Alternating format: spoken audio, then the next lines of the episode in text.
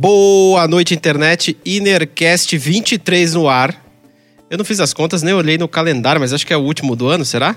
Enfim, faça as contas aí. Pergunte para alguém. É, eu me chamo Roberto. Do lado de lá, o meu amigo Alan. E aí? Do outro lado, o meu amigo Fabio. Boa noite, mano. E no programa de hoje você já sabe do que a gente vai falar, porque tá escrito aí na descrição do vídeo, é, no título do podcast. Então eu não preciso dizer aqui neste momento.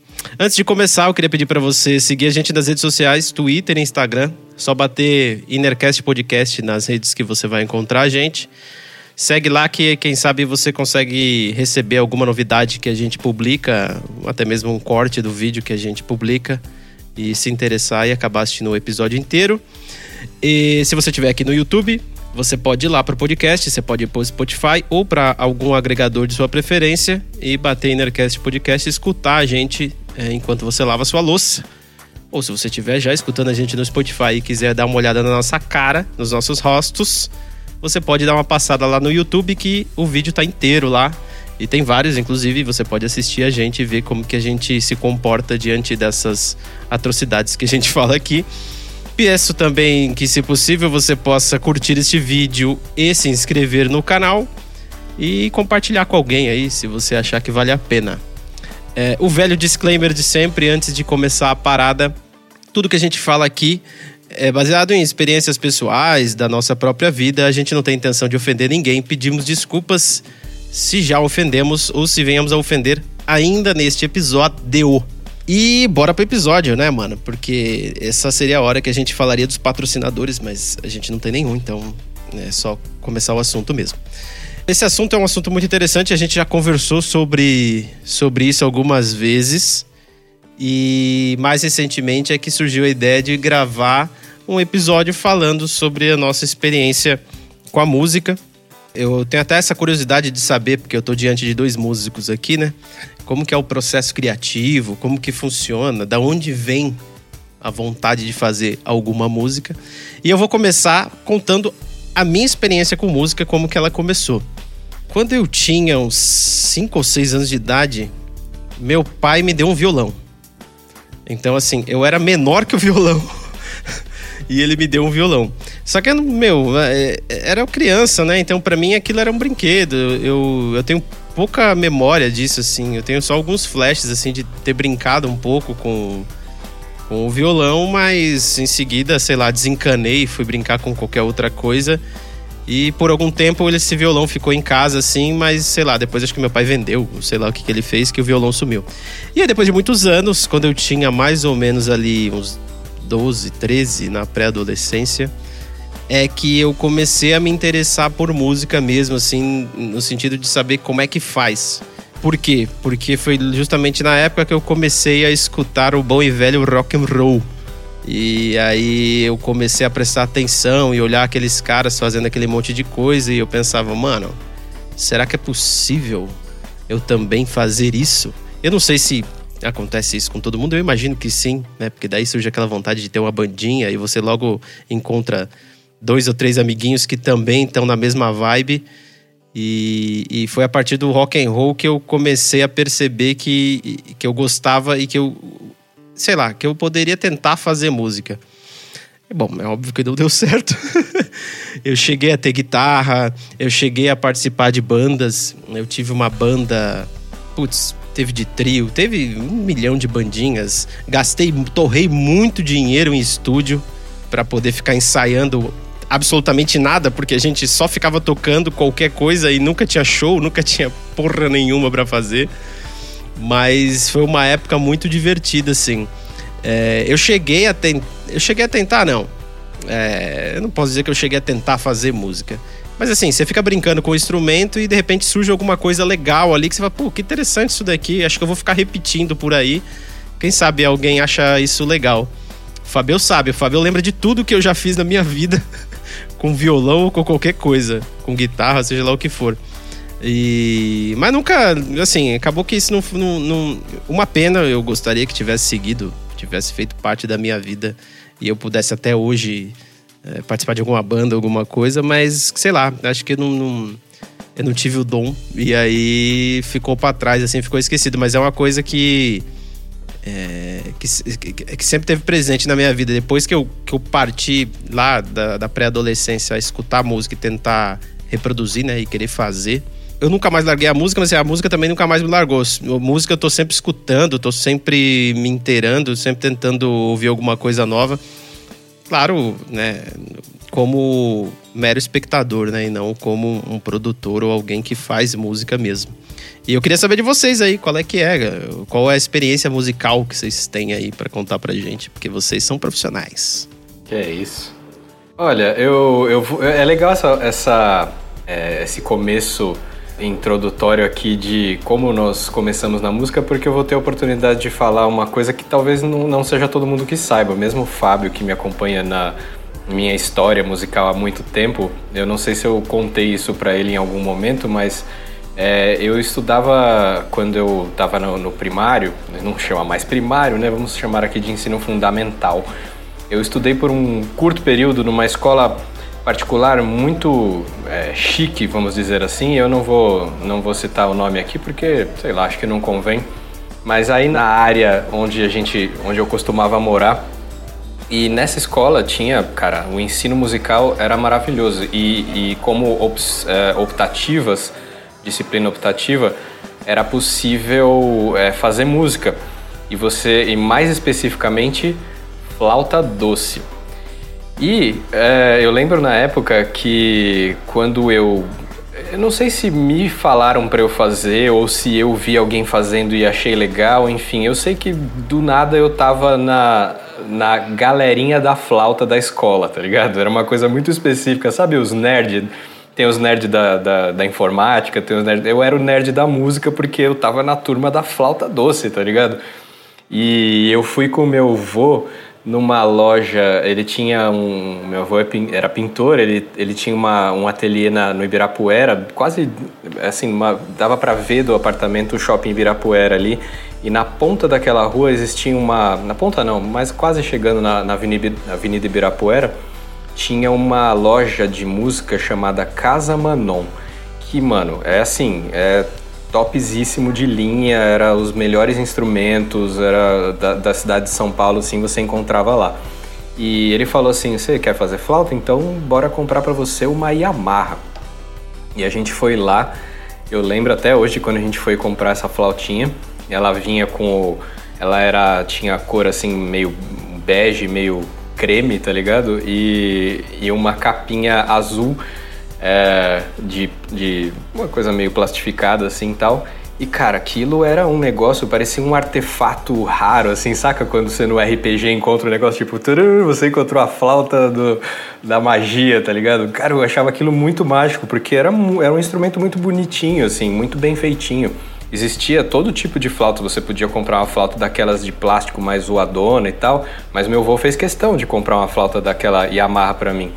E, cara, a gente aprendia milhões de coisas. E, e, assim, é tão louco que hoje eu penso que é meio como andar de bicicleta, assim, porque eu não esqueci onde que você coloca os dedos para você fazer as notas. Eu não vou saber te dizer exatamente, tipo assim, tô fazendo a nota tal quando eu faço, mas eu consigo lembrar todas as posições que eu preciso para fazer as notas, sacou? E é muito legal porque é, a professora fazia, ela usava metrônomo e piano para gente, para acompanhar a gente na, durante as aulas. Ela primeiro ensinava, fazia as notas, a gente tinha que é, aprender um pouquinho da notação musical. É, aos pouquinhos e a gente tocava aquilo lá, aprendendo as, as durações das, das notas e tal. E aí ela tocava o piano e a gente ia, ia aprendendo. Aí rolou uma primeira apresentação, só que eu tava, eu era muito júnior ainda para me apresentar como flautista, então eu tinha que fazer percussa, tá ligado? Porque a gente fazia também. Então, sei lá, escolhi tocar reco-reco para tocar a, a, banda do, do Chico Buarque, sacou? Mas eu ficava olhando a galera tipo do terceiro ano, porque eu era do primeiro. Eu falava, nossa, mano, olha esses caras mandando bem demais tocando a flauta. E eu lá tocando reco-reco. Eu falei, porra, um dia eu vou conseguir é, me apresentar tocando flauta da banda do Chico Buarque. Mas acabou não rolando, interrompi meio que no meio. Acho que na segunda série eu, eu ainda fiz, mas depois eu acabei parando, mas era mó legal, cara. Era, era uma experiência musical muito diferente para ser a primeira experiência. Muita gente começa mesmo com violão e tal, e eu vou contar disso, dessas coisas mais tarde, mas a, a, minha primeira experiência com música foi mesmo com a flauta doce. E foi muito, muito rica, muito válida, porque eu comecei a aprender sobre linguagem musical acima de tudo nessa época. E foi muito, muito importante. Bom, por que, que você não aproveita para dar continuidade? Você tem aí um período de teclado, baixo, depois violão. Manda brasa. Ixi, não. Agora vou passar a bola, porque senão eu vou ficar aqui falando horas. Vixe, Maria. Bom, o meu primeiro contato com qualquer instrumento, eu devia ter mais ou menos a idade do Roberto quando ele ganhou o violão dele, só que no meu caso eu ganhei um cavaquinho.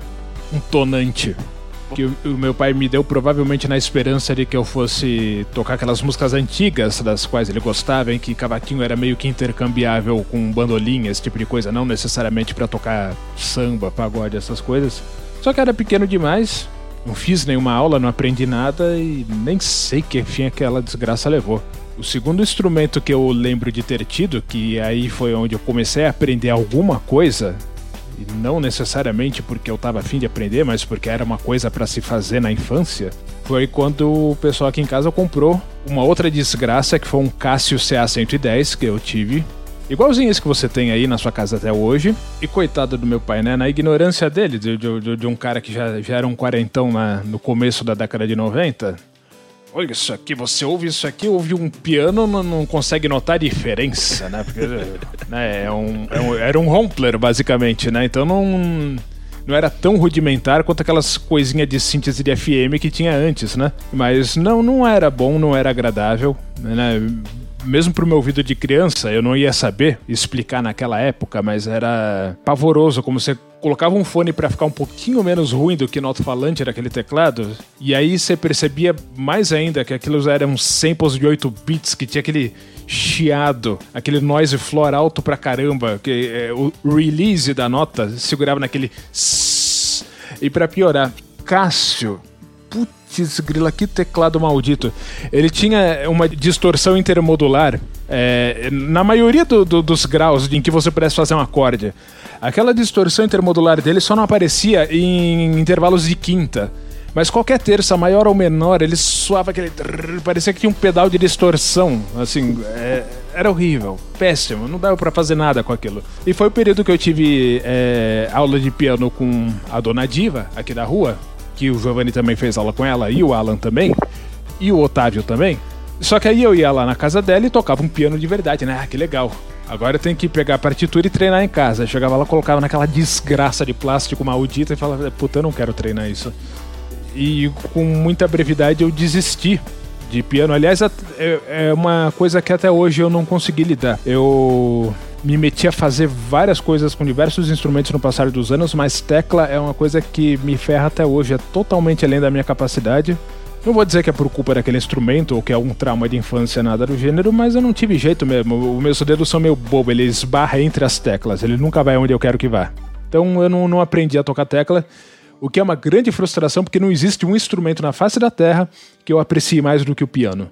Incrível. Eu também fiz aula com a Dona Diva, viu, Fabio? Eu acho que eu fiz umas três aulas com a Dona Diva. E eu lembro o seguinte, cara, que eu lembro que na, quando chovia, o dia tava muito úmido, não podia ter aula, porque as teclas do piano ficavam úmidas, sei lá, tinha alguma treta dessa aí, não sei. E assim, eu, eu não conseguisse ir pra frente nas aulas, naquelas aulas de piano. Bom, um dos motivos é porque não tinha nada para treinar em casa, então só ficava eu só tinha contato mesmo com as teclas quando eu ia lá na, na casa dela. E outra porque ela fazia. Ela é, começou a ensinar, fui eu e o Luigi lá. Ela começou a ensinar a gente a tocar Beijinho Doce. E cara, no começo, para mim, de boa, ah, é só uma música, vamos embora. Só que eu comecei a pegar um ódio dessa música, que até hoje eu tenho trauma, assim, eu não consigo escutar Beijinho Doce, foi ele quem trouxe, de longe para mim. Putz, aquilo me deixa péssimo, cara. Tá, tá gravado na minha memória aqui como algo ruim. Mas, na verdade, é só a minha incapacidade mesmo de, de conseguir aprender a tocar. Eu, assim, vocês falaram do começo e tal, né? E assim, eu tive um salto, né? Porque saí lá dos seis anos de idade, mas eu nunca fiz aula assim de nada. Depois que eu já na adolescência que eu fiz aula de meu pai ah, encontrou um professor de violão clássico que queria que eu fizesse aula de violão clássico. aprender a tocar violão clássico. Eu falei, pô, legal. E aí, meu, tinha todo um jeito que você tinha que se posicionar, tinha que colocar um banquinho embaixo do pé, colocar o violão assim, sabe? Fazer um, um posicionamento mesmo para poder tocar. E o cara fazia uns dedilhado impossível de se fazer no violão. Totalmente possível, né? Porque ele fazia. E assim, eu tentei aprender por um tempo também, mas não, acabou que não rolou assim. Eu, putz, deixa pra lá, cara. Acho que não vai rolar isso daí, não. Melhor voltar a brincar ali com a minha guitarra e fingir que eu tô tocando alguma coisa. Mas essas é, são as minhas experiências com aula de música, né? Depois disso, depois de é, de ter muita tentativa, de muita bandinha, de muita coisa assim, a coisa para mim foi meio de, ah, meio que naturalmente assim, ah, eu preciso, vou arrumar um trampo, e aí fui trabalhar, fazer outra coisa assim, infelizmente não era com música. E aí acabou caindo no esquecimento, mas vocês não, né? Vocês tocam e produzem, vocês compõem até hoje, né? Sim, Cara, sim, é engraçado, é engraçado você falar do, do como o, o tempo em que você fazia aula com a dona Diva ditava a sua primeira música a tocar no piano, porque a minha foi In the Mood, tá ligado? Que era aquela.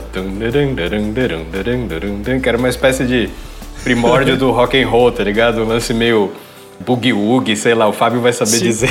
É, é, é, é uma, é, é uma convenção de big band, né? Acho que essa música quem tocava era a orquestra do Glenn Miller. Isso, então, agora vocês sabem. Mas eu adorava tocar essa música, cara. Se fosse, se eu tivesse tocado, olha, olha só que interessante, Beto. Se eu tivesse começado com um beijinho doce a minha carreira musical, carreira, eu talvez tivesse desistido. Mas como foi essa, essa, esse esquema de Big Band, cara? Eu continuei interessado no, no, no piano de alguma forma, sentindo todos esses problemas que o Fábio é, descreveu sobre o teclado, você, se, você ficava olhando para ele e falava assim: Puta amigo, por que, que você não pode ter um sonzinho um pouquinho mais, mais legal, mais bonito, né, mais límpido e tal? Mas não adiantava, você, era aquilo que você tinha. E fazer o quê? E, e mais, mais adiante, o Giovanni comprou um teclado que era, sei lá, um, um degrauzinho a mais ali no, no é, era um upgrade, digamos assim, do, do Casio CA110. Depois o Fábio vai falar o nome dele, que eu também já acabei de esquecer, mas eu, ele vai falar agora, inclusive. Não lembro o modelo, era, era da série CTK, mas de qualquer forma era um Cássio. Isso. E depois daquele ele comprou C... outro Cássio, ou seja. É, CTK 500, alguma coisa assim. É um, de, um desses números aí. Nenhum deles, mesmo o grandão que ele comprou que tinha saída MIDI, nenhum deles tinha velocity nas teclas, tinha touch response. Nenhum. Verdade. Isso, isso, cara, fazia falta você, você entender o quanto de pressão você tinha que colocar, porque você treinava num piano que você. Sim. A mínima pressão que você mudava dava uma diferença absurda no som. No teclado era tudo igual, você podia descer a mão nele ou, ou tocar suave que dava na mesma porcaria. Mas a gente, nessa época, com os dois teclados, eu e Giovanni começamos a emparelhá-los ali e falou assim: vamos tocar os negócios aí, vamos criar uns, uns bagulho. E a gente começou a fazer umas criaçõezinhas musicais. Em primeiro, em princípio, a gente usava o teclado para fazer sonoplastia de umas gravações que a gente fazia em, em, fita cassete, que eram historinhas, que eram meio que sketches, assim. Para nossa mente de, de 9 anos de idade, era um, era um sketch muito engraçado, falando alguma coisa uh, curiosa da, da turminha da, da rua, sacou? Mas assim, para quem tava ouvindo de fora, olhava e falava assim: ah, que bonitinho, vocês estão fazendo a gravaçãozinha e tal. A gente achava que a gente tava fazendo, mano, comédia e música de primeiríssima qualidade, tá ligado? E gravava, cara, pilhas de fitas assim, com aquelas porcarias, mas eu, eu, sei, eu sei que eu devo ter alguma enfiada em algum lugar. Outro dia eu, eu cheguei até a, a conseguir descolar uma que tava na casa da minha avó e eu consegui ouvir as nossas vozes lá de de pré-adolescentes era muito hilário de tão ridículo que era. Mas isso foi um começo musical e a gente começou a, a, a, a criar composições de ida e vinda. Ele tocava uma partezinha que era se assemelhava com um solo, depois eu tocava uma partezinha que se assemelhava com um baixo.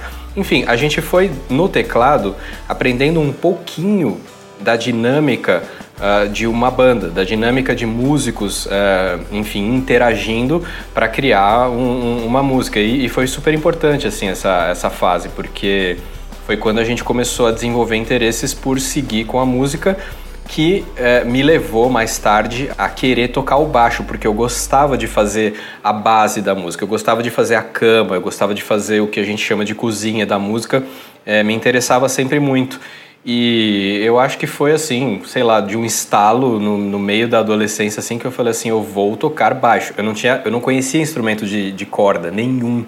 Eu nunca tinha tido nem, nem, eh, vai, talvez brincado num violão, mas sem saber nada, e eu resolvi é, comprar um baixo. É, Para quem se lembra, existiam uns classificados na época do primeira mão, que era um, um, jornalzinho de papel que você abria e via uh, os anúncios que as pessoas, do que as pessoas estavam vendendo. E eu, pelo preço ali, falei assim, bom, mano, adolescente, tem aqui umas reservinhas da mesada de sei lá quando que eu, desde quando que eu tô guardando. Vamos ver o que, que eu consigo. E aí eu peguei, eu encontrei um Giannini, um baixão, mano, preto, que pra, eu, eu acho ele lindo até hoje, depois a gente vai, vai chegar lá quando é, quando o Fábio for falar da, da parte dele com cordas. E, mas ele era extremamente pesado, cara. Eu, aqueles adolescentes franzino, né, cara, segurando ele, dava até dor nas costas, bicho. Falava assim, mano, possível, por que, que essa porcaria tem que ser tão. Parecia um, uma tora de madeira maciça, tá ligado? Mas eu tocava aquele bagulho lá e falava assim, vou aprender. E uma coisa engraçada que eu nem sei se o Fábio sabe, é que eu comecei a tocar ele sem saber sem saber afinar o baixo. Eu começava a tocar, eu te contei, eu tocava ele indo até onde a nota estava. Se ele estava afinado ou não, eu não sabia. Eu só ficava caçando a nota para saber se ela estava certa, sacou? Antes de aprender Nossa. a afinar. E era muito louco, assim. Lógico que não foi um período prolongado dessa tortura, sacou? Mas por um tempo eu toquei o baixo só caçando nota. Eu ia com a mão aqui, eu ia com a mão lá, eu ia, voltava. E eu me sentia o flip só, de, só por tá, tá mexendo tanto a mão. Eu falava, nossa, eu tô tocando muito.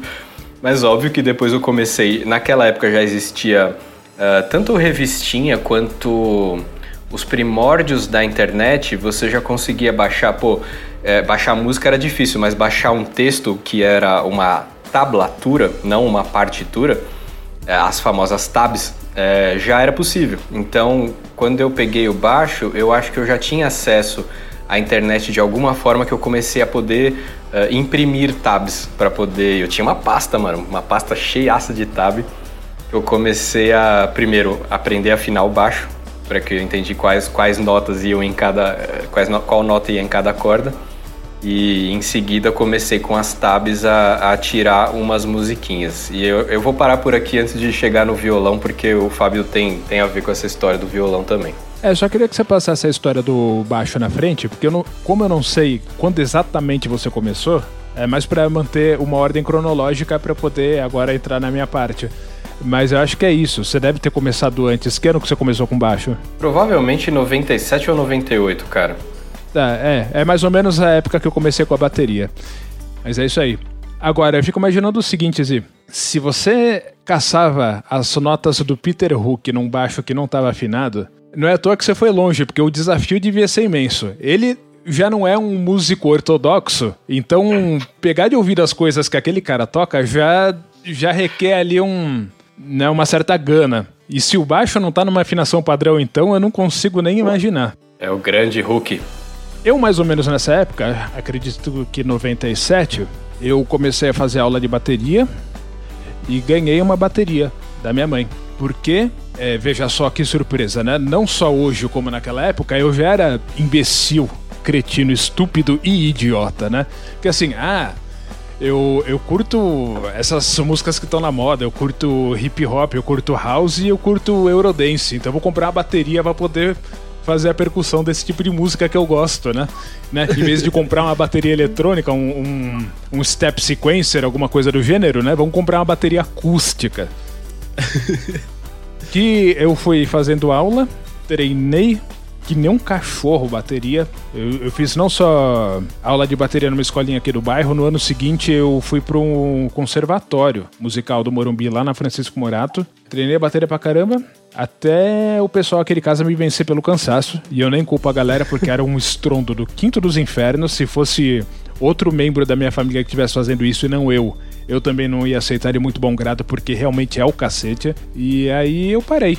No finzinho de 98, mais ou menos, eu vendi aquela bateria e nunca mais toquei. Mas você muito comprou bom. uma eletrônica nesse meio tempo? Sim. Porque o que que acontece? A gente tinha feito a nossa banda, que incluía o Giovanni, e a ideia que eu tinha, né, ou pelo menos o que o Giovanni deu a entender, e o o que eu quis entender é que a gente ia fazer aquele crossover, aquela mistura em que a gente ia ter som dos nossos instrumentos, só que numa linguagem mais voltada para o eletrônico. A razão de eu ter comprado aquela bateria compacta da Yamaha, é, a eletrônica, é porque eu continuava sendo estúpido e continuava sem saber que para você fazer um fórum the floor você usa um sequenciador e não uma bateria que você mesmo toca, né? Pensa assim, nossa, eu vou ter que treinar demais para ter aquela precisão robótica das músicas que a gente ouve no rádio, né? burro pra cacete. E obviamente nada disso deu certo. Mas a, esse, você tá falando da banda, você tá falando da It's OK. Sim. Ah, tá. Então foi mais ou menos nessa época que. É, é na época que você pegou a bateria ali, a bateria eletrônica, foi mais ou menos a época que o Z tava com o baixo e mais ou menos a época que o, que o Giovanni também tava com o tecladinho lá, e aí vocês formaram a banda, é isso? É, aí tinha o Otávio na guitarra dele, que era aquela corte naquele amplificador Eros, que depois foram pro Luigi. E a gente teve o primeiro vocalista que foi o João, que depois ele caiu fora, e aí o Alan chamou o Zen. E era o quê? Vocês tocavam o quê? De cover, então, vai, A pra... ideia era a gente fazer as nossas músicas, só que isso acabou não acontecendo, né? Tipo, porque tinha que tocar, sei lá, Closing Time, ou What's the Story Morning Glory, e esses cacete que me irritava profundamente, até eu caí fora. Eu, eu, lembro da irritação do Fábio com o Oasis, a gente era absolutamente obcecado com o Oasis no... Vai, do meio. A gente até pegou a onda do Oasis atrasada, tá ligado? Que o Oasis é meio do começo pro meio de, de, dos, da década de 90. A gente no fim dos anos 90 tava tipo, ai meu Deus, Oasis, que legal essa banda e tal. O Fábio fazia umas críticas que. Eu, ao, ao Oasis em si, não, não ao, ao, ao, fato de eu gostar ou não de Oasis, mas era muito divertido, porque ele falava assim, mano, esses caras estão tocando violão numa guitarra distorcida, tá ligado? Esses caras tão loucos. não sei por que, que você gosta desses caras. Eu acho muito, achava divertido, porque eu falava assim, porra, se os caras são tão ruins, mas fazem tanto sucesso, alguma coisa tem ali, sacou? Algum, alguma mágica eles fazem ali para poder ganhar o mundo. Mas enfim, a gente sabe que o Oasis é, em grande em grande parte tenta, é uma cópia ruim de, de Beatles, né? E, e ainda acho que trilhou, seguiu essa onda ainda do, do sucesso de, do, do Britpop e do Brit Rock é, com isso. Mas nessa época aí, Fábio, foi, foi também foi importante para a questão do, do, início da composição musical, porque justamente esse esforço da gente sair do cover, da gente tentar fazer algo diferente daquelas coisas que a gente nem mesmo o que a gente gostava, a gente sabia que aquela sonoridade não estava igual, a gente falava assim, por que, que a gente vai ficar se esforçando para chegar ao som de alguém se a gente poderia criar o nosso próprio? E foi ali que começou uh, o lampejo ali, a faísca, pelo menos, de, de compor alguma coisa. Comecei fazendo músicas, na época era da hora, era, era maneiro é, cantar e fazer coisa em inglês, então eu comecei a compor algumas músicas é, em inglês pra gente justamente tentar tocar na It's OK. E por um curto período, antes da gente encerrar as nossas atividades na gara a gente chamava de garagem underground, que nada mais era do que a garagem do meu tio, duas casas para lá da casa do Beto na casa onde eu morei quando eu era criança e tal. E a gente, antes de encerrar, a gente começou com essa, com essa parada. E assim, ainda vou contar uma historinha no, intermediária a essa aí, mas isso foi o início da composição musical. Mesmo depois a gente dissolver a banda, é, foi o, o, o ímpeto, a, a motivação de continuar compondo se manteve. Mas antes disso, eu cheguei a fazer uma banda com eu no baixo, Giovanni no teclado, o filho da dona Diva, o Guido, na bateria. Na bateria. E. Nossa, uh, uma, os Rock Liars. Isso, e uma, uma vizinha nossa uh, ali de cima, a Aline, que mais tarde foi. Ela foi meu contato, Fábio, com a galera do, do Pedro e do, do Tadeu, etc. Ela foi meu canal para encontrar essa galera, mas enfim, depois eu chego lá. É, e o Danilo, que era um cara aí do bairro também que tocava guitarra. A gente resolveu fazer uma banda, os Rock Liars, a gente se intitulava os os, os mentirosos do rock, porque ninguém ali sabia, tipo, é, dominava plenamente a sua, a sua arte, o seu instrumento, mas a gente falou, vamos fazer e tal. Olha, eu Fez me lembro da história desse nome, não era bem essa, não. É, depois você, cara, você deve saber mais que eu, mas enfim, eu, eu, eu me sentia totalmente um mentiroso eh, tocando numa banda, mas era legal porque a gente já tinha um, um, o primeiro show agendado, sacou? A gente ia tocar num, num, num, barzinho na, eh, na, na Rua dos Pinheiros, cara, chamava Maria Conchita. Era um lugarzinho assim que depois virou o bar é, Dinossauros, tá ligado? Que tocava bandinhas de rock clássico bem, bem podreira, assim. Tipo Tubaína. É, mas era um tipo Tubaína, que é um bar, era um bar muito legal. E a gente já tinha um show marcado, a gente começou a ensaiar, falei, bora. A gente, uma parte ensaiava na casa da Diva, outra parte ensaiava na garagem underground e começou a, a sair dali o primeiro e último show. Ou, caramba, ou foram dois. Talvez tenham sido dois, mas enfim. é, só me lembro de um, que foi ridículo. E malandro, eu tinha que ficar com o baixo, aquela porcaria daquele baixo pesado, eu tinha que ficar com ele na passagem do banheiro e eu tinha que desviar o baixo toda vez que alguém ia passar no banheiro. Alguém passava bêbado, tá ligado? Tipo assim, ô, oh, dá licença aí, mano. Eu, eu tocando, tipo, fazendo assim, opa, pode passar aí, cara. Eu tocando aqui. Era genial, cara. Foi, foi uma primeira experiência de, de apresentação, assim, muito, muito foda, porque é, foi uma bosta, mas foi muito bom pra botar a gente na real, sacou? Pra botar a gente numa real e falar assim. É, isso é, isso é se apresentar quando você não tem nome, quando você não domina tudo ainda, quando você não tem um repertório lá, grandes coisas. E é isso que você vai enfrentar quando você vai, você vai se apresentar para um público, por menor que seja ele, assim, por, seja meia dúzia de bêbado. É, isso aqui é tocar ao vivo. E, cara, foi da hora, foi muito legal. É, mas enfim, e, e daí, de, desse pedaço da, da minha história musical foi que começou a nascer daí que estava a raiz do, da, da minha história com composição musical, que eu comecei a fazer um pouquinho é, nesse período e um pouquinho mais tarde, começar a ficar um pouco mais sério nisso, sacou? Bom, quando você começou as suas composições, você já tinha influências bastante sofisticadas, né? Você já estava trazendo pra gente Dave Matthews, que inclusive o Giovanni detestava, e para mim era a breath of fresh air, né? Porque pelo menos a gente saiu um pouco do cacete do Oasis. E, é isso que eu ia falar. E, meu, Dave Metals é animal, né? Tipo, é, talvez sofisticado demais para mim, mas você vê bastante disso na, na forma como tanto o Alan quanto o Zen começaram a pegar violão e assim, o pouco que eu sabia de violão em uma semana eles me passaram e depois foi um regaço, né? Tipo aprender de verdade, tocar mesmo. Mas, Mas as... o Fábio me ensinou meus primeiros acordes, Roberto, sabia? Eu sei, eu, eu, eu sabia. Eu cheguei, pra, eu cheguei pra ele e falei assim, mano, eu, eu preciso entender de corda, eu preciso saber alguma coisa, porque se tocar baixo sem saber violão é meio. É meio, no, é meio aprender no escuro. Você não me ensina aí umas notas? Ele me ensinou, sei lá, mano, um Ré, um Sol e um Lá, e ele falou assim: te vira aí a partir disso. E eu comecei a me virar a partir é, ele disso. Já, ele já até me falou isso e é para mim é espantoso, né? Porque é que, bom, eu também não sabia desse seu background da flauta aí, né? Eu acho que aquilo te deu também um, um embasamento auditivo das notas e da música, né? Assim, tudo bem que você era pequeno, mas sei lá, eu imagino que isso possa ter ajudado de alguma forma. Então, deixa só eu ligar aqui um, pouco de tudo isso que a gente falou agora, porque tem umas ligações aí, né? É, isso daí que o Alan tá falando de como ele pegou o violão foi basicamente como eu peguei o violão. Porque o que que acontece? Antes da It's OK, eu tava tocando bateria e o, o, qual que era o meu círculo social pra música, entre aspas? Era uma galerinha aqui ou outra ali, não conectados uns com os outros, né? Tipo, o ponto de, de união seria eu tocando bateria e vamos fazer, sei lá, grunge, hardcore, uns taco metal, fazer barulho. E, meu, a galera da guitarra não tava afim de porra nenhuma. Então eu tô lá descendo o braço na bateria e o negócio não anda, e não progride, e não vai, os caras não prestam atenção. Até uma hora que eu ficava de saco cheio, saía da bateria, catava a guitarra dos caras, olha, faz assim, ó, é desse jeito. E aí eu mesmo ficava caçando na minha cabeça o que, que eu queria que o cara fizesse, porque eu não sabia tocar guitarra. Foi aí que, quando eu cheguei no meu camarada, o Deneon, não sei se você lembra dele, escuta, me escreve aí uns acordes de violão pra eu ir treinando, porque senão eu não consigo lidar com essa galera, né? Então eu tive que aprender violão pra tentar encher o saco dos guitarristas das bandas para eles fazerem alguma coisa. É, isso foi um pouquinho tempo antes do, do Giovanni me caçar para ir fazer o que deveria ter sido música eletrônica e não foi, né? Então eu aprendi assim, na marra também, exatamente dessa mesma forma. Agora, o lance do Rock Liars, olha que interessante.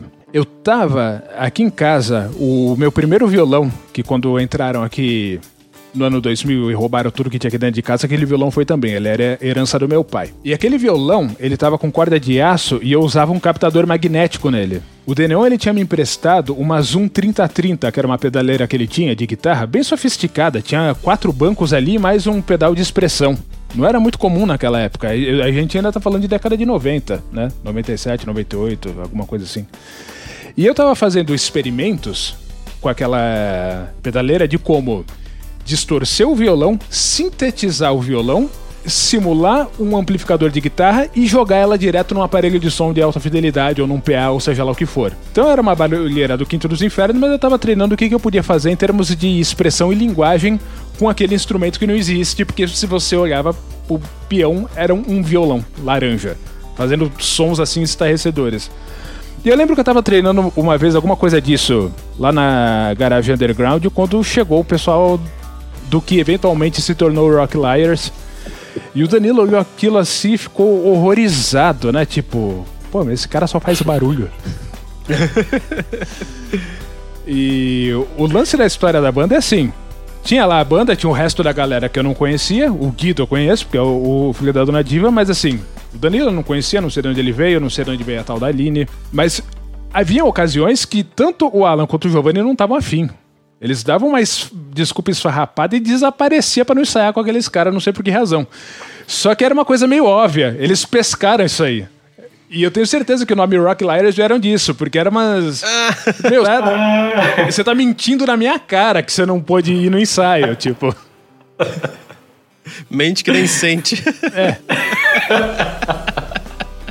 Pode crer, mano. Ai, é verdade, a gente relutava muito para tocar com essa galera, você tem toda a razão. E assim, outra mentira foi a que nos contaram, que falou assim, o nome Rock Liars é porque a gente tá aqui, tá, tipo, tentando dar um migué e tal. Eu falei assim, ah, é isso mesmo e tal. Mas quando eu resolvi finalmente é, é, ir pros ensaios, a gente começou a, a tirar umas... Cara, nem lembro, era Janis Joplin. A Aline, gosta, a Aline gostava muito de Alanis Morissette. A gente tocava pelo menos umas duas músicas da Alanis Morissette. Tinha alguma coisa de Janis Joplin, tinha até Beatles e tal. E, e, e, foi legal começar a ter que tirar essas músicas mais tipo, né, que são é, o, o, alguns marcos do, da música mainstream, assim, da música do pop mainstream, porque começou a me colocar dentro de um mundo que eu comecei a ter que me situar em como a música pop era composta, como a música pop era, era estruturada. E isso começou a me dar uh, algumas ideias para como eu poderia estruturar minha própria música e além, né? E partir dessas estruturas mais fixas que a gente já, já conhece bem de, de melodia e harmonia para outras coisas. Não que eu pensasse isso conscientemente, falar assim, eu preciso sair disso para criar algo completamente novo e tal. Óbvio que eu não criei nada novo, nada que não tenha sido feito, mas eu consegui entender a estrutura básica para poder variar em cima dela. E isso eh, foi extremamente importante no, no, no, meu caminho de composição musical. Assim, foi quando eu comecei a, a pegar o violão sério e pegar e, e, e, pensar acordes que, que soassem diferente no meu ouvido, soassem um pouquinho mais complexos e ao mesmo tempo agradáveis os acordes que eu fazia para que eu começasse a entender qual era a minha identidade musical, o que, que eu queria fazer de ligeiramente diferente, é, o possível que fosse de diferente para poder ter uma voz própria uh, artística e musical. E foi assim que eu, que eu comecei, cara, ouvindo pop para poder me diferenciar um tiquinho dele e ver o que, que dava para fazer. Sim, eu me lembro que quando o Rock Liars apareceu, eu já estava bastante desgostoso com os paradeiros da It's OK. Eu já estava meio que querendo cair fora porque tava vendo que o negócio não ia ser que nem o Giovanni tinha me prometido no começo, né? E eu e ele, só nós dois, a gente tava fazendo uma coisa mais puramente eletrônica, ou pelo menos tentando fazer, aqui na minha casa, que é uma saga à parte, que não tem nada a ver. E eu já tava meio por fora dos assuntos, né? Eu tava cabulando o ensaio, eu me lembro da história da, da incepção do nome Rock Liars porque quando aconteceu, eu lembro de uma ocasião de eu estar lá na Garagem Underground e o Zen tá falando por ela assim: esse nome é claramente uma indireta que esses caras estão te dando, e no Giovanni. Aí eu fiquei com aquilo na cabeça, né? Mas era fantástico, porque é, é bem o que o Zen tava falando. Era um repertório bastante pop e tem músicas no repertório que você nem tem como esquecer, porque alguns fatores te impedem que você esqueça, você leva pro túmulo, né? Porque, por exemplo, eles tocavam Patience, do Guns N' Roses. Só que lá na setlist, no teclado do Giovanni, ele tinha escrito Peixes.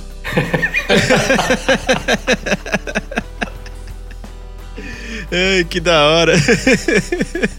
Ai, que ótimo, cara. Porque alguém falou pra ele que o nome da música era Patience e ele foi lá e fez uma interpretação. Tá ótimo, cara. Tá excelente. Por que não?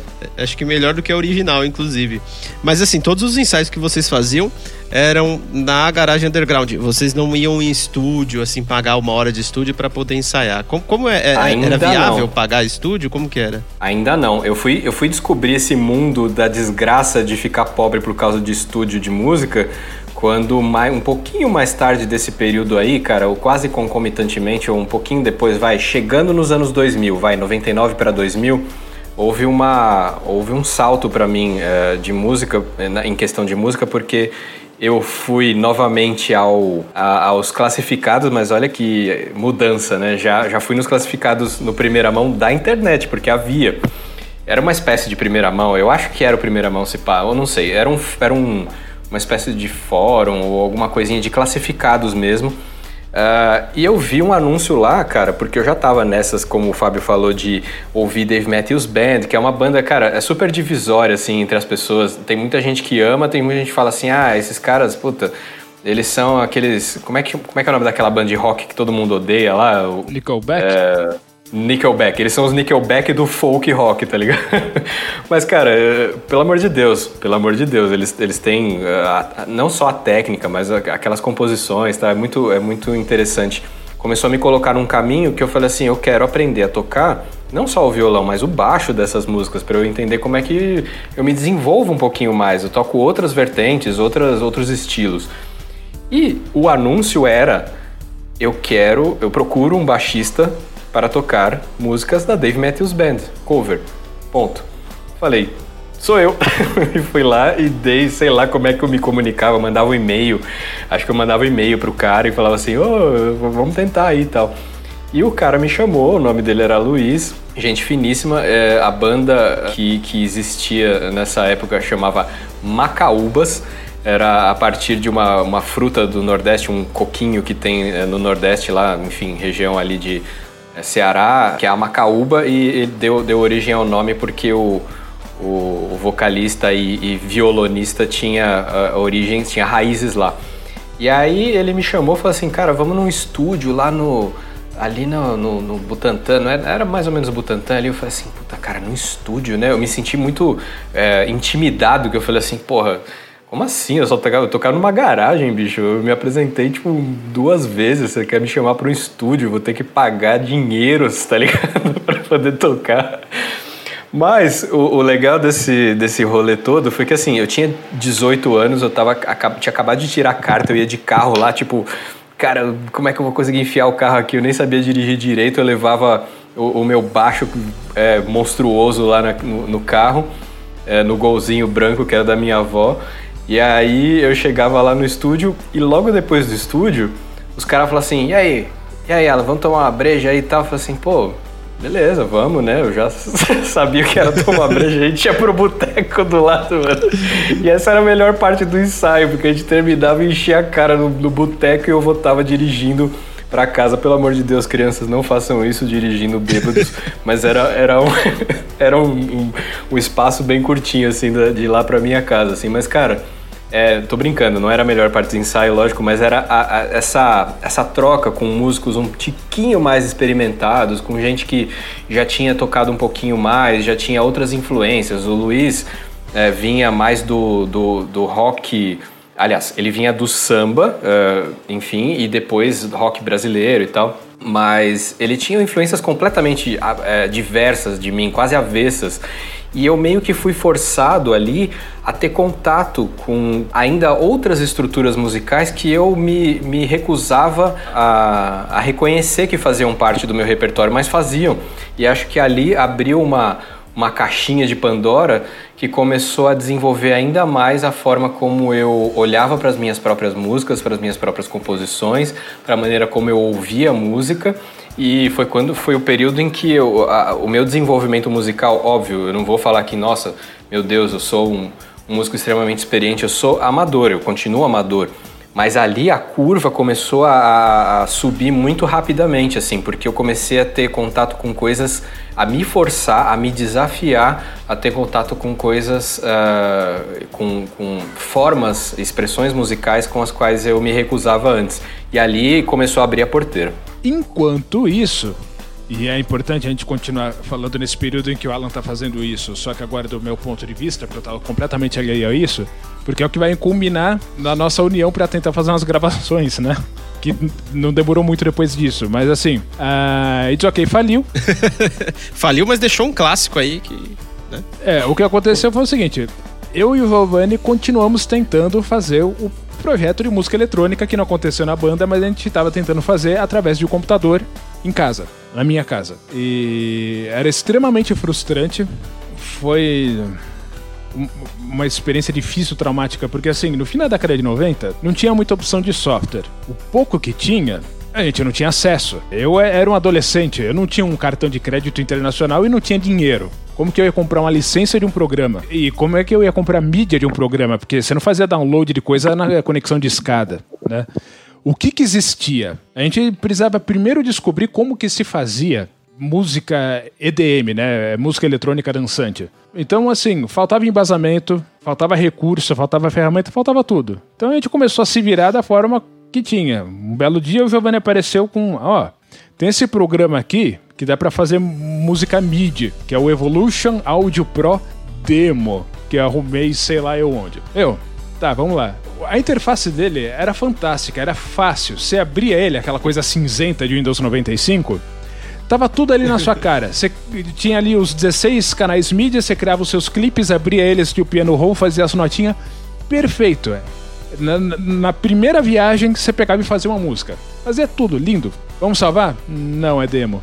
Vamos imprimir esse piano roll para poder copiar amanhã? Não dá porque é demo. Até o botão de imprimir ficava cinza, né, esmaecido. Não dá pra fazer nada. É, o meu computador na época, que era um Pentium 200 MMX, ele ficava ligado naquele meu receiver antigo da Gradiente, que depois foi para você, Roberto. Esse Pentium é lendário, mano. É, o que, que a gente fazia para ter um registro do que a gente fazia? Gravava na fita cassete. Tá, eu não ia poder durar muito fazendo isso dessa forma. Então, eventualmente, apareceu o Mixman de algum lugar, não sei, uma revista de informática, alguma coisa assim. Que também, veja só que coisa, era demo. Aí o Mixman, né? Pô, tudo bem, você tem aqui oito sons em um disco, oito sons em outro, mas são sons prontos. Você pode sequenciar eles de tal forma, mas não é sons que a gente fez. E também não dá para salvar. Tá. Aí passou um tempo, tava no shopping com a minha mãe, não sei o que, entramos numa loja de informática lá, tinha um CD chamado Dance EJ. É, eu não sei se presta ou se não presta, ou se é assim que faz ou não, mas é um programa de fazer música e não tem mais nenhum outro. É, existe esse aqui, vamos comprar, levar para casa e ver como é que é, né? Aí você chegar lá, beleza, tem uma música demo impressionante, porque ele basicamente era um programa para fazer Eurodance, ponto, em 140 BPM, ponto. E a música demo tinha sons fantásticos. Você ouvia, parecia coisa de rádio. Legal. Então agora eu vou fazer a minha. Tinha lá um monte de bloquinho de, de, de, das sessões de bateria, de pads, de arpejos, etc e tal. E você pegava e montava a sua música, mas é aqueles sons que estavam prontos lá no programa. Tudo bem, aquele dava para salvar. Dava até para você gravar alguma coisa no microfone para ser, sei lá, vocal. Mas eram aqueles sons. Aí começa aquele negócio, né? Vamos fazer gambiarra então. Eu quero fazer o meu baixo. Então, vamos fazer ele no Evolution. Aí a gente grava com o gravador de som do Windows importa ele no Dance J para poder sequenciar. Umas cretinice assim. Só que aí tinha vários problemas. Primeiro, tratar a gravação feita no som de Forge para o looping poder dar certo na sessão. E aí tinha um problema incurável, que é o fato de que você podia fazer o que você quisesse na sua vida dentro do Evolution Audio Pro Demo. Só que ele tinha os timbres da minha placa de som, de Blaster AW64, que é aquele sonzinho de videogame do cacete. Não eram timbres ricos com variação harmônica, era um sonzinho escroto. Então a gente continuou. Eventualmente eu achei em algum canto da internet, não sei onde, o Evolution Audio Pro. Ponto. Que não era demo. Agora dava pra salvar as coisas, Roberto. Só que você instalava o Evolution Audio Pro, em uma semana você tinha que formatar o Windows 95, porque ele começava a dar tela azul de erro de VXD. Não era nem DLL. Eu formatava meu computador semanalmente para manter aquele programa funcionando. Só que não dava para fazer coisa decente ali, porque não, não tinha os timbres, não tinha nada. Dava só para você sequenciar uma música com aquela demonstração de timbre que era o MIDI do Windows, né? Aí, é, já se aproximando aí, sei lá, 99, 2000, alguma coisa do gênero, achamos na internet um tal de Fruit Loops. Esse aí você que me mostrou. Aí a gente começou a fazer coisa que parecia música de verdade e que dava para salvar. Mas você vê, olha o sacrifício que era, porque tudo bem, o Fruit Loops, quando a gente descobriu ele, ele já tava na versão 2. alguma coisa. Ele já tinha bastante recurso. Mas, por sorte, ele tinha o que a gente precisava, né? Eu não sabia o que era uma Digital Audio Workstation, eu não sabia o que era um sintetizador, eu não sabia o que era as beatboxes que o pessoal usava durante a década de 90 antes de se fazer música no computador. Por acaso, dava para fazer aquelas coisas no Fruit Loops. Se não fosse possível, eu continuar sem saber como fazer isso. E foi aí que eu fui aprendendo algumas técnicas rudimentares que eu mesmo fui inventando, porque nunca tive um treinamento formal sobre isso, né? De como sei lá, mixar os elementos, fazer um compressor, fazer uma mixagem, etc e tal. Que dois anos depois, ali em 2002, eu tava usando esse, essa miséria de conhecimento para tentar gravar as músicas do Alan e mixar, né? E fazer uma bateria é, em cima do que ele tava tocando no contrabaixo e no violão, pra gente tentar arranjar as músicas dele, fazer demos. Né? Começamos a fazer isso em 2002. As primeiras foram Spiral e. versão original? Talvez. Eu lembro que a primeira composição do Alan que ele me mostrou, foi antes disso, foi Color. Primeira música do Alan que eu ouvi. Verdade. Um, e Roberto. Um L só? Você, um L só. É, color com U, eu acho que era Color. tipo ah. britânico, tá ligado? Porque eu queria. Eu, é, eu ainda tinha aquele lance metido a besta oasístico e tal. Mas, Roberto, veja só. O Fábio, o Fábio diz dizendo todos esses programinhas aí, mas na minha cabeça, quando eu vi ele mexendo nesses bagulho, eu falava assim, mano, isso é top de linha de produção musical no computador. Não é possível existir uma, uma tecnologia tão avançada que te permite colocar notinha por notinha num negócio que parece um pianinho, saca? A, a, a, percepção dele é tipo assim, puta, aquilo era rudimentar pra caralho, era uma bosta e tal. Mas eu olhava para aquilo e falava assim, mano, eu ficava maravilhado. E acho que você é, deve ter tido a mesma reação quando você viu Fruit Loops pela primeira vez. Sacou? Quando eu, quando eu vi foi na casa do Giovanni e foi o, o, o Fábio que mostrou. E eu, eu vi ele mexendo aqui naquele programa, e aí, eventualmente, ele dava um play assim e começava a tocar. Cara, eu não acredito que eu tô dentro da casa de alguém e o cara tá fazendo música aqui na minha frente, música eletrônica. Porque assim, tá. A música eletrônica, ela parece ser uma coisa muito muito magia, sabe? Muito mágico, assim. Eu não imagino o que, que a pessoa tem que ter para conseguir fazer uma música eletrônica naquela época, né? Com a cabeça daquela época.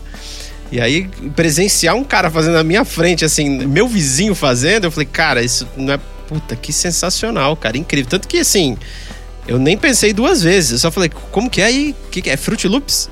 Acid?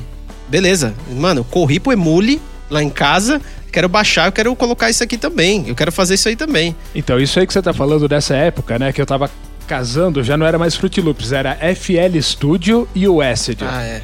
Existe isso, uma razão para isso. O, a forma como você estrutura uma música, até hoje no FL Studio, é uma timeline chamada playlist que ele usa. Não é uma timeline convencional, é um esquema de playlist extremamente shit.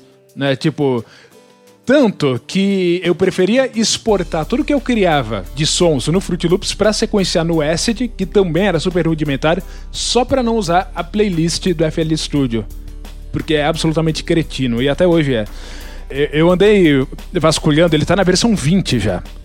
E realmente, assim, tem uma pletora de coisas lá dentro. Tudo o que você precisa para fazer qualquer coisa no mundo de áudio existe dentro do FL Studio hoje.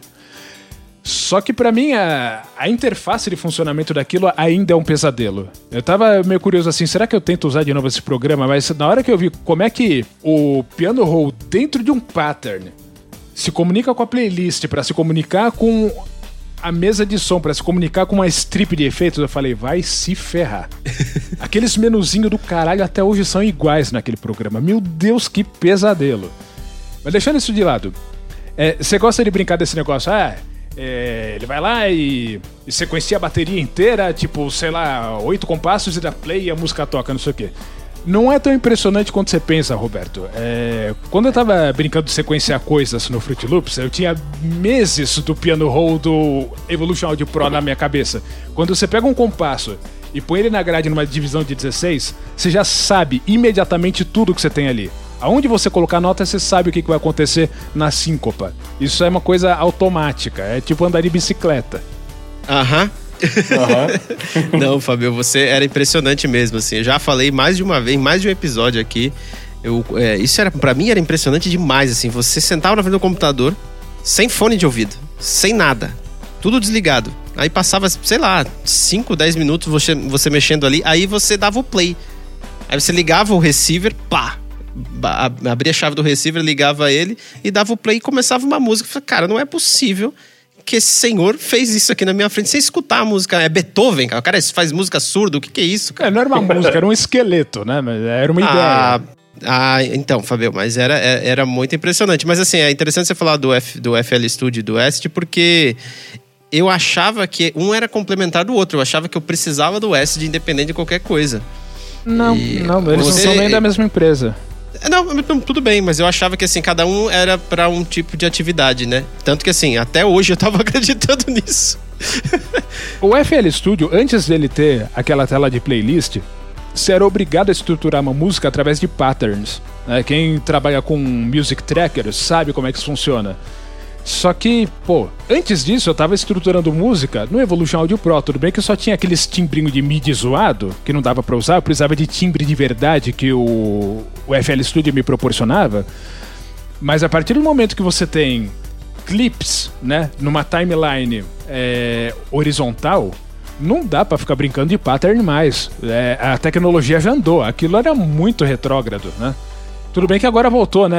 É, hoje em dia tá na moda, o pessoal baixa o Renoise, que ele é uma digital audio workstation completa, em que a, a timeline é de cima para baixo com, com, aqueles valores hexadecimal, as notas musicais escritas e o caralho é 4. O pessoal adora. Faz umas coisas fantásticas naquele programa. Mas eu não consigo, porque assim, você tá se impondo uma dificuldade desnecessária próximo do que já existe, né? Ah tá, mas daí é o pessoal que gosta de escutar CD sabe? Sei lá, não tem necessidade. Mas assim, até. Ah, tá. Você quer continuar? É, é coisa rápida agora. Então começamos a fazer as gravações né, das músicas do Alan. Para você ter uma ideia, as, as, que a gente fez em 2002 ainda, que foram a Spiral e a versão original, a gente ainda sequenciou elas no Acid, porque é o que eu tava usando. Quando eu passei a usar o Sonar, que eu usei por bastante tempo, até eu entrar na faculdade eu tava usando o Sonar, eu já tava gravando música do Alan. E o Sonar ele foi uma grande adição pro nosso repertório, porque ele tinha suítes de efeito, uh, é, aqueles sonitos, sound effects. Meu, era fantástico, até pros dias de hoje. Se você pega aqueles VSTs, aquele delay, aquele reverb, coros, todas as modulações soa muito bem. O, problema do Sonar é que ele é draconiano, né? Ele segue a mesma filosofia, né? O mesmo layout de um Pro Tools, de um Cubase, é aquela coisa assim, você querer é, simular um gravador de fita magnética dentro do computador, né? É uma coisa que também já passou. Quando você é, põe isso do lado de uma coisa moderna, tipo o Ableton Live, você fala assim, eu tô perdendo tempo usando isso. Mas fora isso, é, dentro do que o Sonar se propunha fazer naquela época, 2005, 2006. É, a gente fez umas gravações bacanas, porque o programa em si ele era caprichado. Né? Ele só tava morrendo no tempo, como ainda tá até hoje. É, não era a coisa mais prática do mundo que tinha de usar. Mas ele gravava bem, ele mixava bem, o, os algoritmos de mixagem daquele programa eram bons. E sabe o que mais me impressionava? O que mais me impressionava nesses programas nem eram os efeitos e toda a modernidade e a, a fidelidade dos, dos sons, como eles, como eles se aproximavam uh, de, de, timbres reais, como às vezes reproduziam na, na íntegra timbres reais, mas a, o, o jeito como você, na unha ali, conseguia ajustar a expressão deles. E você me mostrou isso em um dado momento, talvez tivesse até no Evolution Audio Pro, sacou? Mas quando eu vi aquilo, eu falei assim, cara, você pode ajustar como se você estivesse dando na bateria uma baquetada mais suave, uma baquetada mais, mais intensa e tal. E isso é tão besta para quem, pra quem ouve e fala assim, ah, grande coisa, tá ligado? Mas, cara, a diferença que faz quando você é, tem um ouvido para aquilo que você tá fazendo, né? Porque, tipo assim, você ouve música do rádio, foda-se. Mas quando você está fazendo uma música e uma diferença no, chimbal, como se tivesse realmente uma pessoa batendo ali, uma diferença naquele efeito que, que ele dá, uma, dá uma, uma mexida na coisa, não fica tão robótico, a, a possibilidade de você é, alterar a, a, expressão de cada nota, de cada segmento da música, para mim era o mais impressionante daquele tipo de, de advento, sacou? De, de equipamento, de, de software de produção musical. E quando eu e o Fábio começamos a fazer esse, esse, essas gravações juntos, cara, eu chegava ali com o que eu sabia fazer, eu chegava ali com os meus instrumentos, com a minha voz e tal, a gente fazia a gravação, mas depois que a gente fazia, resolvia essa parte, eu ficava fascinado com a forma como a gente também podia ajustar, é, fazer um ajuste fino na expressão da parte da base eletrônica da música. Isso era muito legal e isso ainda continua me fascinando. Se eu hoje tivesse recursos para ter programas assim, porque, cara, era uma época, foi um, uma renascença, digamos assim, da, da produção musical. Inclusive, foi mais ou menos nessa época que, quando eu trabalhava na, na faculdade em Morumbi, eu, eu captei a, a, o início de um curso antes dele começar, que era o curso de produção musical, a, a enfim, a graduação de produção musical, e eu, e eu imediatamente falei assim, Fábio, é, vai aparecer um, um, um campo para você estudar que não existia até então, pelo menos no ramo acadêmico, assim, é uma coisa, para mim é totalmente nova, cara, vai dar uma conferida, e, e foi muito legal porque o Fábio foi e realmente acabou cursando esse, essa disciplina. Foi para mim foi uma grande realização ter, ter aberto os nossos olhos para esse tipo de, de educação e eu nem sei ainda como é que funciona esse tipo de coisa, se ainda existe, se eu acho que hoje em dia é muito mais curso, não tem graduação desse tipo de coisa, talvez tenha, mas talvez lá fora, sei lá. Hoje eu acho que o, afunilou um pouco esse esse ramo aí, pelo menos no, no âmbito formal da educação, mas foi muito legal porque o Fábio começou a, a, aprender numa escala tão rápida, não só os softwares, mas como operar os meandros desses softwares, como, como você fazer ele se adaptar à forma como você quer que a música saia, não você ficar escravo dele, não você ficar é, dependente do software. Óbvio que a gente penou ainda muito com, com programas, né, e com, enfim, ao longo dessa trajetória e tal, para poder realmente fazer com que ele soasse como a gente gostaria que a, o produto final é, é, soasse. E, enfim, mas foi legal porque foi uma uma subida exponencial assim do nosso conhecimento, eu indiretamente recebendo o conhecimento via Fábio e começando também a me inteirar nos programas e começando a mexer no tanto no Ableton Live quanto no Reason, que a gente não, não citou ainda, né, que é um programa putz, muito muito acho que foi o mais prazeroso software que eu, que eu usei é, para produzir música, porque eu comecei, cara, para mim Lembra o, quando eu falei que o baixo eu tinha que tocar ele né, desafinado? Sim. Era a mesma coisa, só que era, era um campo tão maior que eu falava assim, mano, eu vou mexer nesse bagulho desafinado, mas eu vou fazer dar certo, sacou? E uma hora dava certo porque eu começava a mexer nos knobs lá nos negócios. Às vezes eu consultava o Fábio, às vezes não. Mas eu comecei também a me, me aventurar em, em brincar com esses programas, óbvio que muito longe do, do profissionalismo do Fábio, mas assim, com, com prazer de mexer é, em, em, música digitalmente. E isso também começou a abrir um novo campo além da composição para mim, porque eu tinha novos recursos, eu tinha novas ferramentas para me expressar. E, cara, foi, foi, foi uma época muito empolgante, assim, de descobertas, é, de possibilidades musicais que eu ainda não tinha notado que, que haviam. Eu, eu vocês estão falando do, dos programas e eu tô lembrando aqui, né, de quando o Fabio mostrou o FL Studio e o WSD. E instalei lá em casa e tal. E aí eu já até queria que a gente entrasse já na parte da de como que funciona esse bichinho da criatividade aí dentro de vocês, porque assim, quando eu ia fazer música, olha que frase, né? quando eu ia fazer aquelas coisas, eventualmente dava para escutar ou não, mas assim, quando eu ia fazer, a minha tentativa de fazer alguma coisa era imitando coisas que eu já conhecia. Então, assim, ah, sei lá, tem um, uma, uma, linha de baixo de uma música que eu gosto, então eu vou imitar isso com a batida de não sei o quê. E, enfim, eu ia juntando coisas que eu gostava de uma música ou outra e tentava fazer a minha. E assim, o, o, fato de poder usar um software, né, é, é, me deixava muito mais livre para poder alterar e mudar as coisas e, e ver como fica, sabe? Então você mexe, vê como fica, não gostou, volta. Enfim, até você encontrar o, o caminho que você acha que deve. É, que você quer que a música seja, né? No final das contas. Mas assim, eu, minha criatividade é zero, então assim, eu nunca tive nenhum insight criativo de acordar de manhã, puta cara, pode crer, vou fazer desse jeito aqui. É, vou fazer essa sequência de acordes aqui, eu sei lá. Eu nunca tive isso na minha vida. Então, as, as vezes que eu tentei fazer música foi dessa forma. Foi copiando coisas que eu achava interessante numa música ou outra para tentar montar uma música que fosse a minha. E eu queria saber de vocês, como, da onde vem o, a criatividade aí? Como é que você acorda de manhã, sei lá, o que, o que, que acontece na tua vida? Você está andando em algum lugar e um pássaro é, sobrevoa a copa de uma árvore e isso te inspira? eu queria saber como é que é. Assim, o Alan, que é um excelente compositor, é, é, um letrista incrível, e, e, do Fábio também, que, porra, você faz uns negócios eletrônicos, Fábio, que eu falo, mano, como que. Como que ele pensou nisso aí, velho? Então me digam aí. Eu acho que o Fábio tem uma abordagem muito mais uh, racional da música e o processo dele é, é algo muito diferente do meu, porque e, e, e, o que era legal da, e ainda é da gente quando a gente se junta para fazer alguma coisa é que a gente complementa essas duas essas duas facetas da, da criação musical. O Fábio com essa abordagem tipo assim, da onde que eu vou partir para chegar até onde eu quero.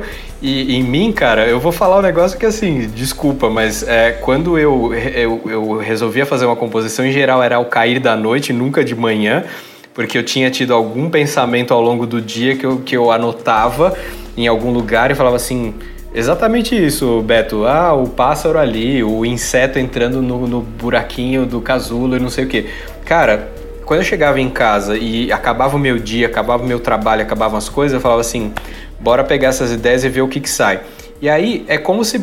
Desculpa mesmo, cara, mas é como se baixasse um santo e falasse assim, e começa a sair, começa a brotar. Não é uma coisa que eu tô pensando muito, tipo assim, nossa, eu preciso que comece assim para chegar aqui, para depois chegar ali.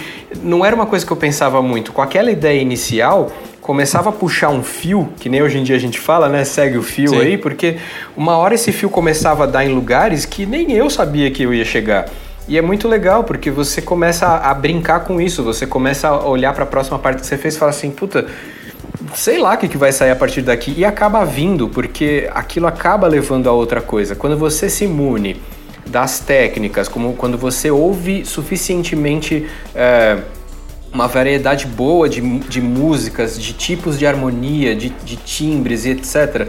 E você começa, aquilo começa a se entranhar em você, você não precisa mais pensar muito quando você vai compor. Você é, essas coisas começam a fazer uma espécie de download na hora que você está você tá fazendo, sacou?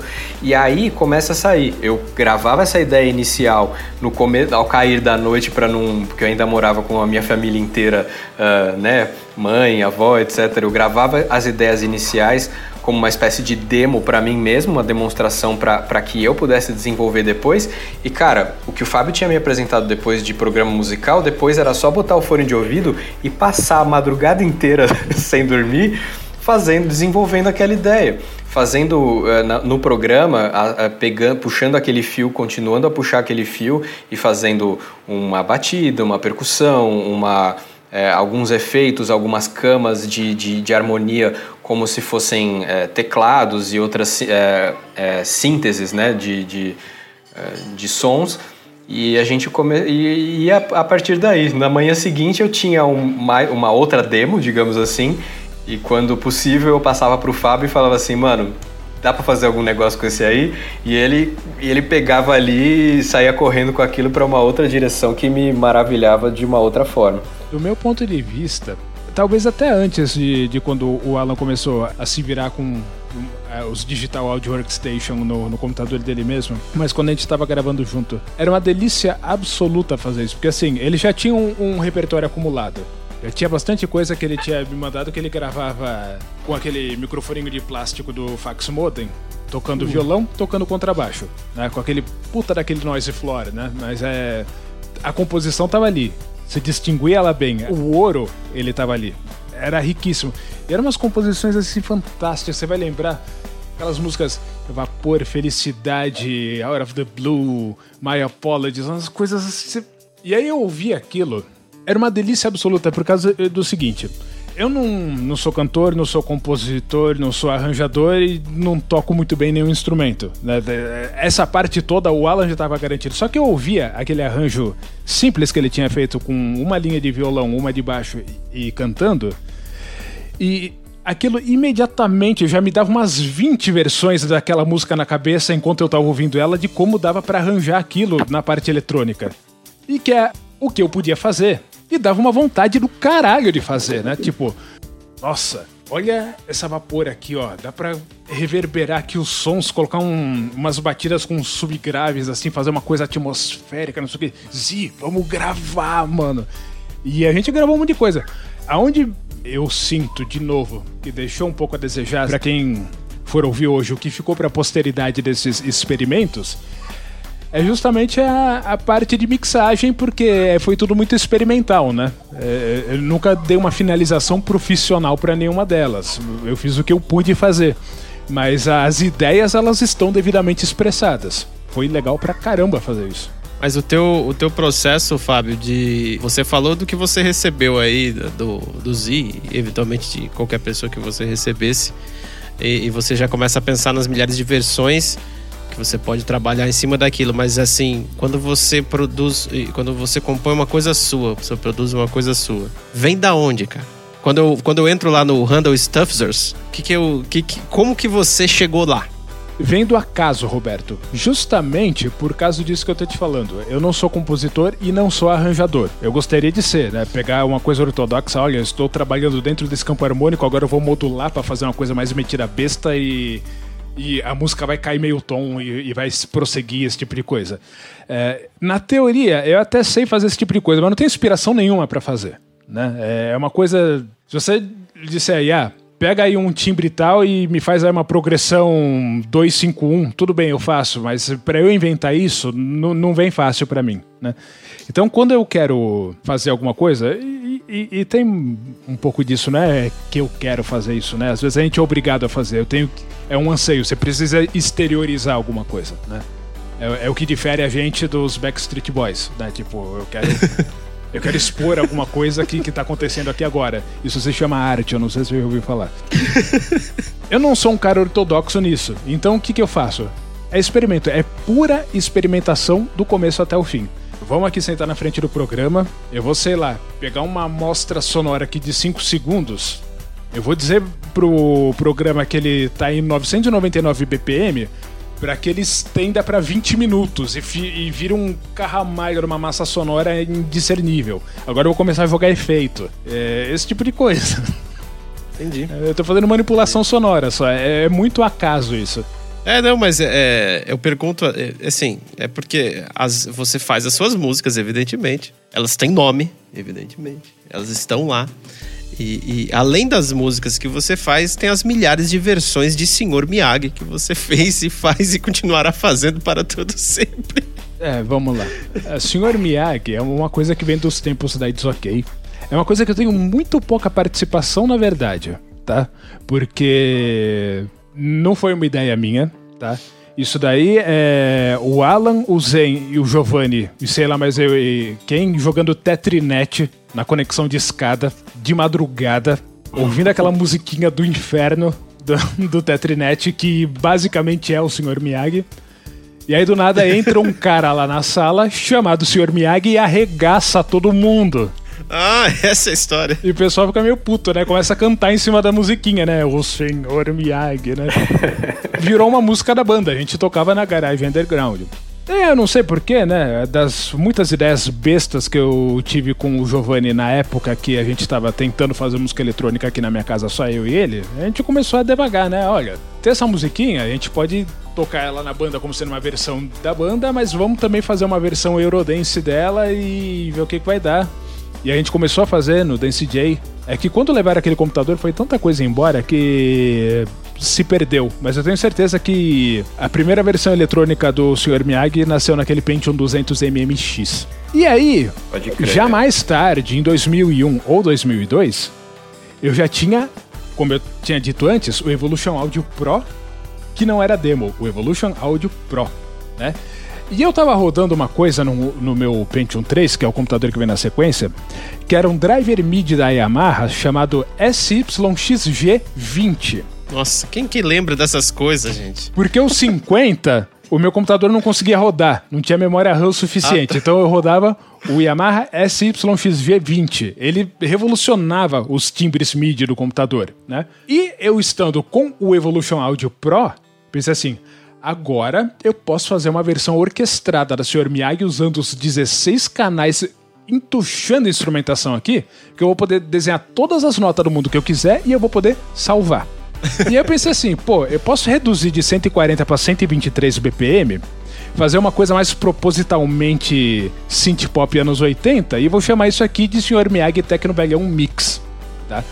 A sequência dessa versão foi feita em 2001 e 2002 e foi salva dentro de um arquivo MIDI, que está no meu HD de backup até hoje.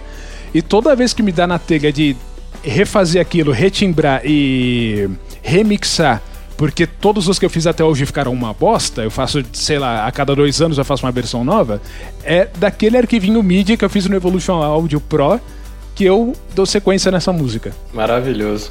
Essa música só tá viva, Fabio, graças a você. Talvez eu nem conhecesse essa música. Ah, eu, eu iria conhecer sim, porque eu escutava lá da minha casa vocês ensaiando lá. É, pode ser.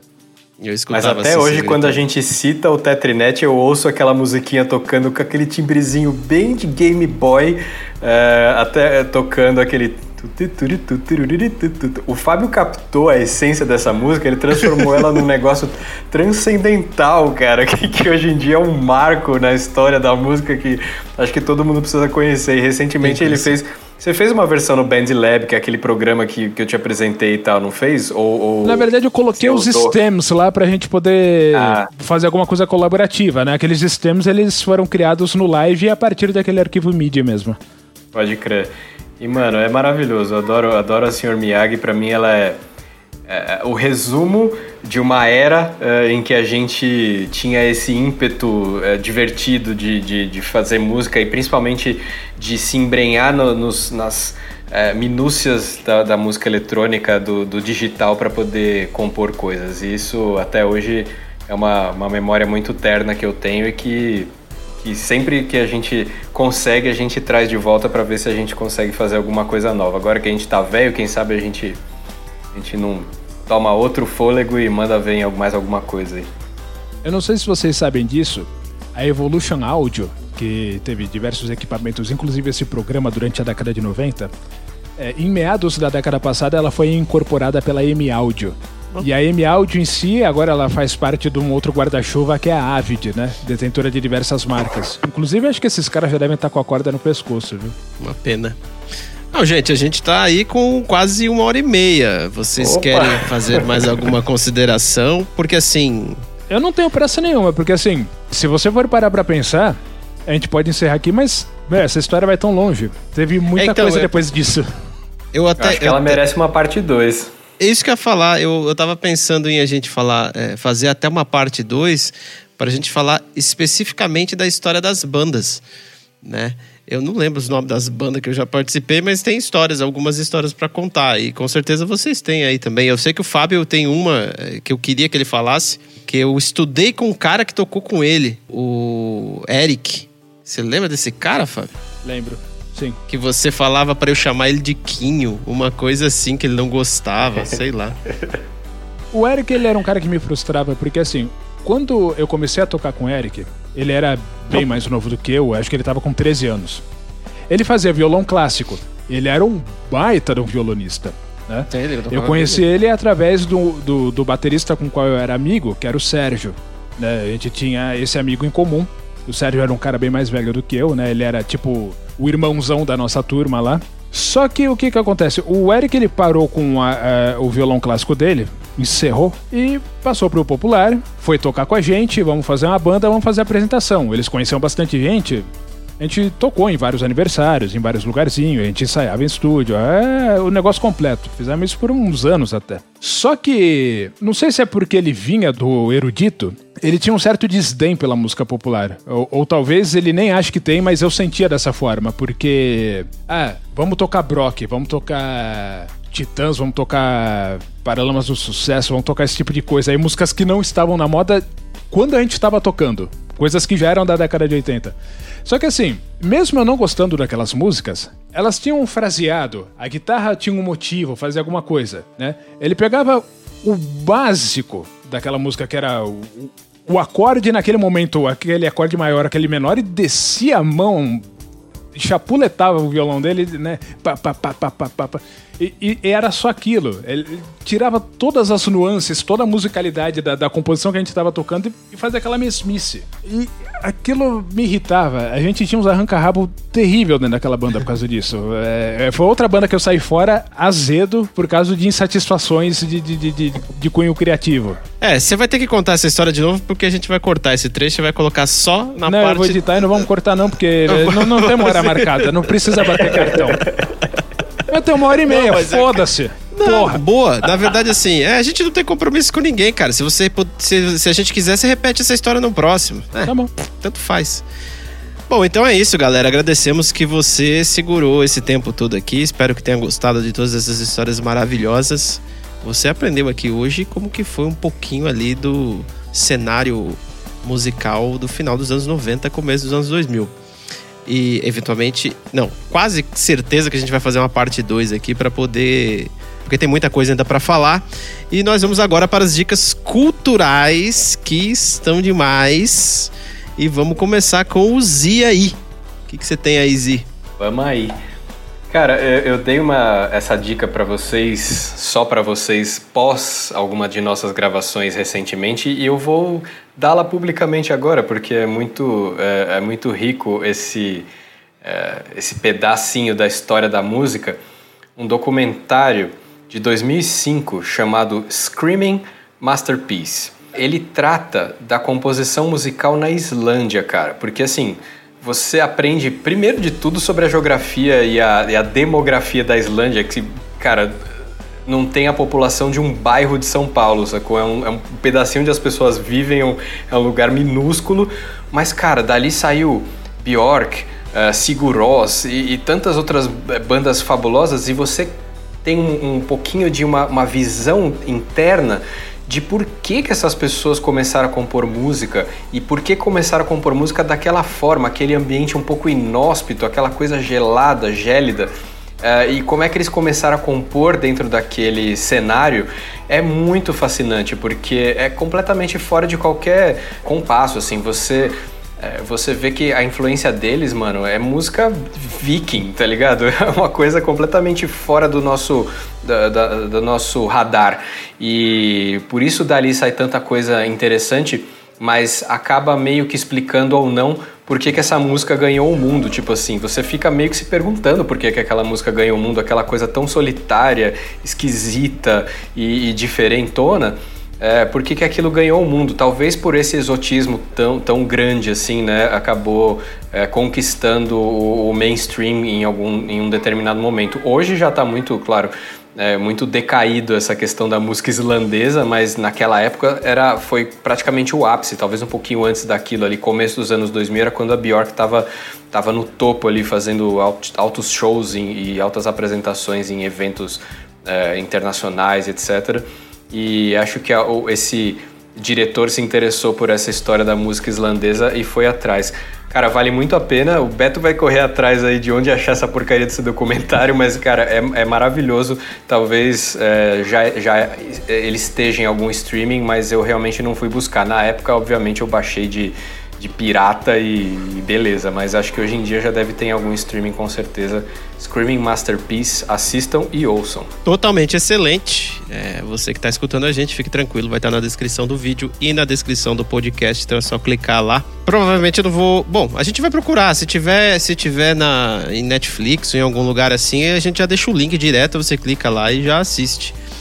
Se não, eu deixo um, um link para o Wiki sei lá, só para você saber o nome e tentar procurar em algum caminhão da internet que caiu, tombou em algum lugar aí. E eu vou para minha dica cultural, que é um canal de YouTube. Olha só, Fabio, tô te imitando agora. E é um canal, cara, que sempre surge coisas interessantes de música, cara. Eu já descobri, teve uma, uma banda que eu descobri lá que eu agora esqueci o nome da banda, mas tudo bem. Bom, eu não vou lembrar agora, tanto faz. Mas é um canal bem legal, cara, assim. E, e, eles. Acho que é de uma organização, é de, um, de uma ONG, sei lá do que que é. Que eu já até comentei com o Fabio, é, ele sabe desse canal que eu vou falar aqui, que é o KEXP. Que, meu, é muito louco. Você acompanha ali e sempre surge uma, umas pessoas, uns músicos fodas que você não conhece, que você nunca ouviu falar, mas o cara, os caras são animal, velho. E é interessante você se inscrever no canal, porque é, eventualmente vai surgir alguma coisa ali que vai te chamar a atenção e, e, você vai acabar gostando e vai procurar saber mais da banda e tal, igual aconteceu comigo já várias vezes. E não Pode só falar. isso, Beto. Bandas que você conhece tocando versões ao vivo das músicas que você já conhece de uma forma totalmente diferente. É muito legal esse canal. É muito, muito legal mesmo. É um, é um excelente canal. Aí se inscrevam que a indicação é verdadeira. E vai estar tá aí na, descrição do vídeo e do podcast, não se preocupem. E agora o nosso Fábio vai dar aquele recado final de é, alegria e felicidade. Tá, mas primeiro observações. KAXP eu acho fantástico porque a, a, existência disso. Porque o KXP, basicamente, ele diz o seguinte para aquele cara que entra no comentário do YouTube e diz assim: Eu nasci na geração errada, não se faz mais música como antigamente. Bom era o tempo do Led Zeppelin, do Nirvana, não sei o que, não sei o que lá. Fala assim: Você é um trouxa. Nunca na história da humanidade se fez tanta música quanto se faz hoje. Música boa tem a veiculação que tinha antigamente? Não. Mas ela existe em mais abundância. Os canais são menores, mas eles existem também. Você pode encontrar o KXP, é um deles. Lá você vai conhecer o King Gizzard, você vai conhecer o Murlocs, você vai conhecer uma porrada de coisa. É fantástico. Você vai ver que hoje a cena australiana tá batendo o combo americano e inglês, porque os caras estão muito bons. Tem música boa demais hoje. É claro que não é no rádio, né? Mas você não precisa ouvir rádio, você tem internet. Cacete. E, segunda observação, Bjork para mim é uma daquelas poucas pessoas que transcendeu a categoria de ser humano, né? Como David Bowie ou talvez até mesmo Tom York. Bjork é, é, é, uma coisa de outro mundo, né? E, e, vai continuar sendo. Ela não precisa mais fazer música. Ela já, já provou o que veio, né? Depois que ela foi a primeira artista a colocar um, uma Reactable no palco dela, ainda em 2007, isso é só um exemplo. Eu não precisa falar mais nada. Bjork é muito foda. E não bastando ela ser a Bjork, existe um filme também que você pode assistir, e isso já serve de dica cultural, chamado Dançando no Escuro. Não sei se você viu. É um filme em que ela prova que além dela ser a Bjork, ela também é uma ótima atriz. Eu não sei se você sabe disso. Sim. Agora vamos lá. É, é um, um filme muito bom, assistam. Mas é, isso só me veio na cabeça agora. Vamos lá, canais do YouTube divertidos que tem a ver com o que a gente estava falando hoje. A gente pode começar com Sonic State. Eles fazem reviews de equipamentos novos que saem, de tecnologia musical, todos os rompers, todos os samplers, todos os sintetizadores, tudo que aparece de divertido na praça, eles fazem um bom review, muito bacana, muito útil, muito bem feito. Temos o Automatic Gainsay, que talvez eu já tenha comentado em algum episódio nosso, não me lembro. Automatic Gainsay é um carinha aqui também, ele é mais ou menos afiliado com Sonic State. O que ele faz é demonstrações minuciosas de sintetizadores vintage. Ele explica como que aquilo funciona e mostra 100% do funcionamento, como que é a relação entre os módulos os VCOs com os VCFs, com os ADSRs, com os LFOs, com os VCAs, como que um modula o outro dentro de um sintetizador específico, ele pega um, um sintetizador, divide a série em, sei lá, 18 vídeos e explica tintim por tintim de cada sintetizador desses vintage clássicos lendários que existem. Se você tem interesse de aprender um sintetizador, você assiste toda a série desse cara, você vai saber operar a máquina. É muito bom. O que mais? tem tanta coisa bacana que a gente começa a esquecer quando chega nessa hora, né? Vários canais do YouTube que falam sobre tecnologia de áudio. Ah, você pode deixar para versão É, da próxima vez eu falo mais. Muito bom, totalmente excelente. Os links estarão aí na descrição do vídeo e do podcast, não se preocupe. E semana que vem tem mais. Muito obrigado por ter chegado até aqui e tchau. Peace. Até mais. Tchau.